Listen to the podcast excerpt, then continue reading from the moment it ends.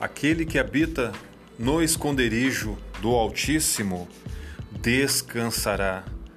Aquele que habita no esconderijo do Altíssimo descansará. Salmo 91. O salmista ali nos leva a crer na força sobrenatural de Deus, descansar, ter fé, segurança em Deus, aquele que habita no esconderijo do Altíssimo.